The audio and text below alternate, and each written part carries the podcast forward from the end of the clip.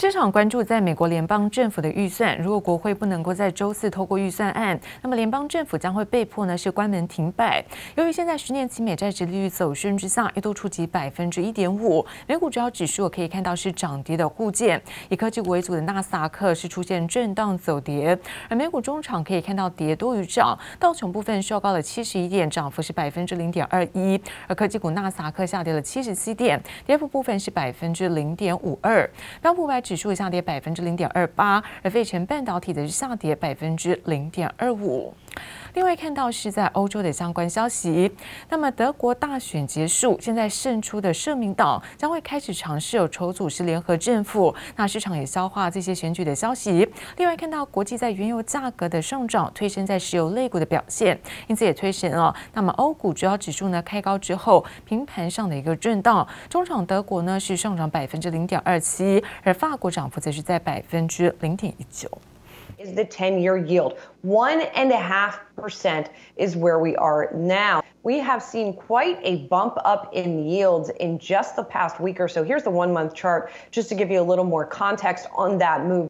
美国十年期公债殖利率周一触及百分之一点五，创下近三个月以来的高点，导致高成长类股遭抛售，以科技股为主的纳斯达克指数受挫。This is clearly favoring uh, the value in cyclical trade. We're seeing industrials pick up again. Boeing's up nicely today. We got the financials; they have been outperforming uh, recently, and also energy, which we're going to talk about in a second. Energy market has really come alive over the last month. So I think those are the dynamics at play here. I think this is this has legs to continue, but Probably going to see a pause here where we could see some rotation back into growth and maybe even the mega caps over the coming days, but probably more of a temporary thing. 分析认为，美国联准会上周暗示最快在十一月宣布缩减购债，带动公债殖利率持续走升。市场预期通膨情况加剧下，让周期性的类股受到投资人青睐。市场同时关注国会能否在周四通过联邦预算案，避免政府关门窘境。The most urgent is more funding for the federal government because that expires on Thursday at midnight. That's when the fiscal year ends. So Congress needs to pass funding so the government can stay open uh, into the next fiscal year starting October 1st. 美国联邦政府预算迫在眉睫，但国会却陷入政党恶斗。由于民主党将预算案与冻结债务上限等法案绑在一起，遭共和党反对杯葛。还有规模一点二兆的美元基建法案，原定周一众议院要审议，也可能延后。 I'm never bringing a bill to the floor that doesn't have the votes.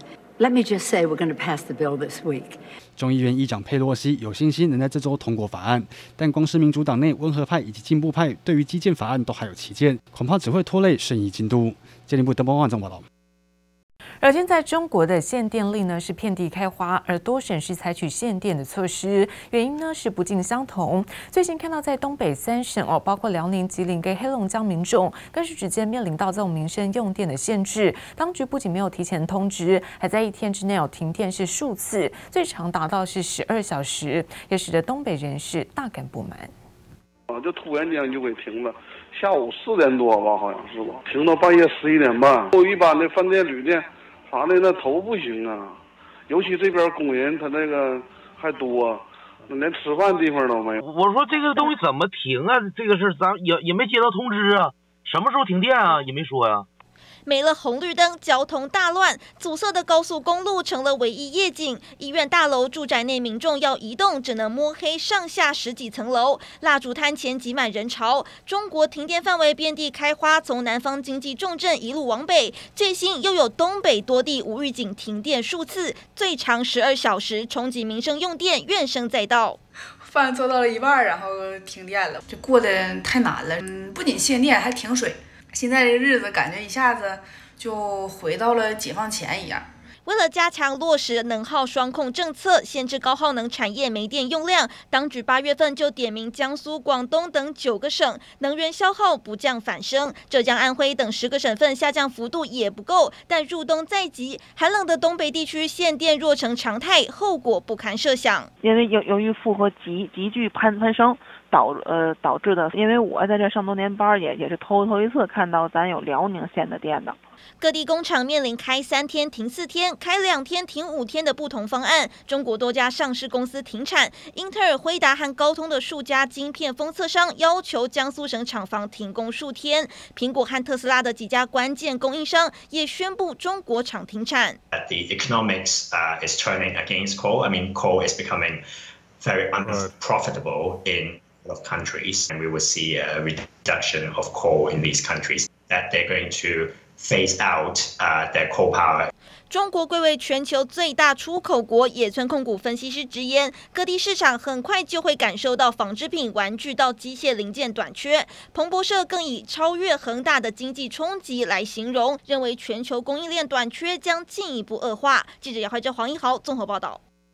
而针对中国为了达成碳中和的目标，那么各省今日执行是能耗双控的政策，多地大限电也使得台商大本营在江苏省的昆山市，在二十六号就有多家的企业是无预警遭到限电。而对此，代工大厂和硕董事长回应，那么全力配合在当地政府的政策，也会呢启动是节能跟降载的相关机制。目前的这个产业的状态来讲，我们是在讲了哈，需求还是很强劲啊，但是也提醒大家，旺季来临这是正常需求，但是产业界也夹杂着一些因为终端的消费者买不到东西，他会 overbooking 啊，会 overbooking，那有一些要小心这个假性需求。和硕董事长童子贤不仅看好第四季的三 C 产品市场需求，更看好五 G 未来发展。与微软携手打造国产五 G O-RAN 开放网络架构组织。童子贤预估未来五年卫星通讯整体设备产值高达新台币四兆元，不会输给半导体。而面对中国江苏大限电，在当地设厂的和硕也做好准备。其实之前我们在大陆的这个呃智慧手机的制造呢，就已经百分之百用力能了啊。在一方面是客户，一方面是产业的趋势啊。何硕表示，目前运作一切正常。如果厂区未来有限电的情况发生，会确保产能不受影响。此外，人保、伟创依然正常营运，没有被限电停产。不过，已经评估供应商停电影响工厂的运作情形。而目前，则是以 PCB 印刷电路板产业受到的影响比较大。前几天下午接到那个当地。哦，政府的一个通知，哦，就是要求我们，啊，从今天到明天，就是两天的部分，哈，要，啊，降载整个那个用电量，好，百分之七十，调班是调到假日以及晚间的。呃，时段去做生产的话，目前看起来影响还不是那么的大哦。那未来是不是影响会扩大，还得看它整个限电的措施会持续多久。目前我们收到的通知就是这两天。尽管正值电子业生产旺季，不过台商大本营江苏省在九月二十六号有多家企业都无预警遭到限电，PCB 族群更是全面遭受波及。一家表示，因为用电降载百分之七十，所以行政用电量低的产线维持正常运作，而其他产线目前是调班生产应应。台光电分析，昆山厂配合限电停工只有四个工作日，影响有限。电影则说，配合大陆限电政策，昆山厂提前岁休，暂时没有造成影响。而至于外传中国厂区营收占比高达九成的汉宇博，则是澄清，嘉际转投资金成科，和记集团营收占比大约是五成，而目前江阴厂正常生产，没有受到影响。金诚科昆山厂大约只有百分之一到百分之二，少部分降载，安排人力提前休假，在之后会加紧生产。目前呢，我们一些台资企业的应用方式呢，他们是用那个柴油发电机，先用柴油发电机来应用，那当然了，相对的成本就拉高。可能那个成本要达到大概二十几万。有的厂商为了赶出货，传出砸下一天将近百万台币的电费。法人认为这一波限电恐怕会对 PCB 厂营收短少百分之一点五到百分之三。各家台商目前反应不一。而在强力执行能耗双控的政策之下，中国限电冲击持续扩大，受影响者更从重工业扩大到了电子业，是否会再度造成电子业的断链危机？也让让市场战战兢兢。记者陈香婷、王维煌、杨志杰、万俊良台北采访报道。而国发会发布了在八月份的景气对策信号，那么灯号呢是续量第七颗代表景气热络的红灯，而综合判断分数三十九分，也比七月份增加了一分。而在景气领先指标转为上升，也让国发会做出分析，表示疫情冲击渐渐的趋缓，而内需也将走出阴霾。餐厅放置透明隔板，店员也忙着消毒桌面。餐饮业陆续开放内用，挽救受到疫情影响的生意。实际走上街头，问问民众对景气感受，正反两极。防疫防得很好，呃，像日本啊、美国啊，周遭的国家都比我们严重，我们算很很不错了。餐厅吧，餐厅应该是影响最大，饭店啦那些观光业的，有感觉物价上涨。不少人对台湾景气还是很有信心。国发会最新公布的八月景气灯号也续亮第七颗红灯，分数增加一分，来到三十九分。灯号构成项目中，批发、零售及餐饮营业额由绿灯转成红灯，分数一口气增加两分，显示内需已渐渐走出阴霾。您确诊的这个天数其实越来越多哈，这个是刺激批发、零售、餐饮变好的一个很重要的一个因素。那当然，外需终端需求的增加其实也是很重要。整个那时候三百券一个人是我们是三千嘛哈，那这次虽然没有上次的两倍，当然是希望可以冲高到看能不能产生两千亿的效益。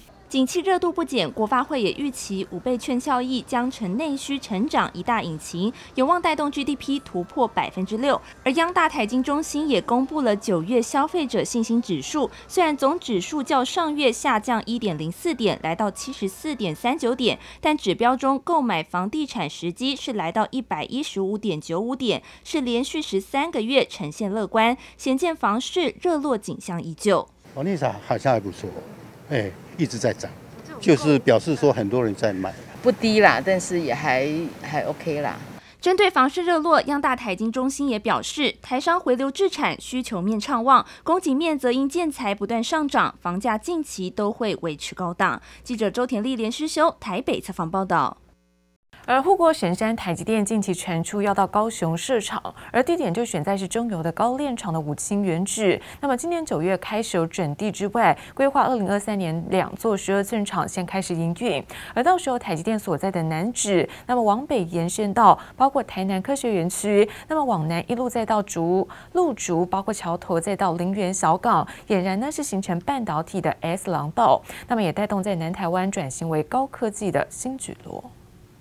我现在的位置就在高雄男子中油高炼厂的五星原址后方这一大片空地，外传就是台积电高雄厂房的预定地。虽然现在是围起来的状态，不过里面已经开始整地，未来将有两座十二寸新厂进驻。占地两百多公顷的中油高雄炼油厂土地，外传成为护国神山台积电高雄厂房选址。今年九月开始整地，第一期区域二十六公顷，预计明年二月完成整地，规划二零二三年。两座新厂开始营运，制程是七纳米或是优化的六纳米，主要供应汽车电子。到了二零二三年十二月，预计全区整地完成。二零二六年第二期四座晶圆厂开始营运，将带动五轻原址周边地区发展。附近里长虽然乐观其成，但是也不忘提醒台积电要好好和当地的居民沟通。从五轻迁走之后，这边真的就。就真的是没落了很多啦，不管是商家啦，不管是人潮等等，他们真的没落了很多。那你未来真的有一个那么大的科技大厂来，你第一真的经济就会带起来。我们真的是非常乐见其成，既开心又担心。呃，台积电在做，在在针对污染这一块，他们其实是做得非常非常的好。问题我们会怕吗？它毕竟还是一个有污染疑虑的产业，要开说明会，跟邻近的。里长跟邻近的住户好好的沟通跟说明。尽管台积电不回应市场传闻，不过先前总裁魏哲家就曾经表示，不排除把高雄作为生产基地。只是污染严重的高炼厂，原本预计要花十七年时间才能整治完成，现在为了台积电，市府和中油力拼指定区域两年完成，用十倍速极限赶工。按照这个速度，高炼厂五年后将成为台积电六座厂的桥头科学园区。从台南南部科学园区一路往下到北高雄的鹿竹桥头科学园区。高炼厂加上楠梓加工区，接着是大社仁武产业园区以及大寮，再来到原本是工业区的林园小港，俨然形成南台湾半导体 S 廊带，引领产业迎向崭新未来。它就是一个同心圆的概念哈，因为你在每一个地方，你有一个主要的产业，你有这个主要的园区，那在带动你的周边的一些服务性的或者是材料供应的，会让更多的国际的客户。哦，能够来这边就是一站式的购买创新的一些产品，然后在开发的时候，它的时程也因为有这样的一个聚落，可以缩短。半导体制造朝向智慧工厂迈进，二十四小时运作的 AI 自动化生产线、软体维护、工厂运作排程等等作业，都需要更多高科技人才。未来台积电能否顺利进驻高炼厂区，还有待各方努力。记者刘志柔、王维煌、柯思安，台北、高雄采访报道。科技部昨天科学园区的审议会议通过了两家的投资案，其中一大亮点就是在鸿海的子公司，那么弘洋半导体将砸下三十七点六亿元来进驻在竹科的新竹园区，那么有望因此哦是加速推动台湾第三代半导体产业链的成型。另外为了配合在大苏州限电政策，半导体矽晶圆厂环球晶昆山厂也决定暂时呢停工到九月三十号，并且协调集团其他的厂区来支援。生产交货事宜。今天科技部科学园区审议会通过了两家投资案，总金额高达三十八点六二亿元。其中，红海子公司弘洋半导体投入了三十七点六亿元进驻竹科新竹园区，未来将强化关键技术开发，更有望加速推动台湾第三代半导体产业链的成型。而另一案则是新加坡商惠普全球科技，预计将砸下一点零二亿元开发电竞耳机、键盘等相关周边产品。中国限电令持续延烧，半导体新晶圆厂环球晶昆山厂也为了配合大苏州限电政策，决定暂时停工到九月三十号。由于昆山厂占集团营收比重不到百分之三，因此不会影响集团整体营收状况。同时将协调其他厂区支援，协助生产交货事宜。此外，光洋化学应用材料科技及光洋新材料科技产线也从九月二十六号到九月三十号间全面停工。中钢今天开出十月次杂极品价格，热钢每公吨下调五百元，而冷钢则下调至三百元。因为次杂极品价格时常被视为先行指标，外加目前是钢铁传统旺季，让市场出现钢铁翻转讯号杂音。对此，中钢强调，目前价格只是回归正常水准，对十一月、十二月后市仍是正面看待。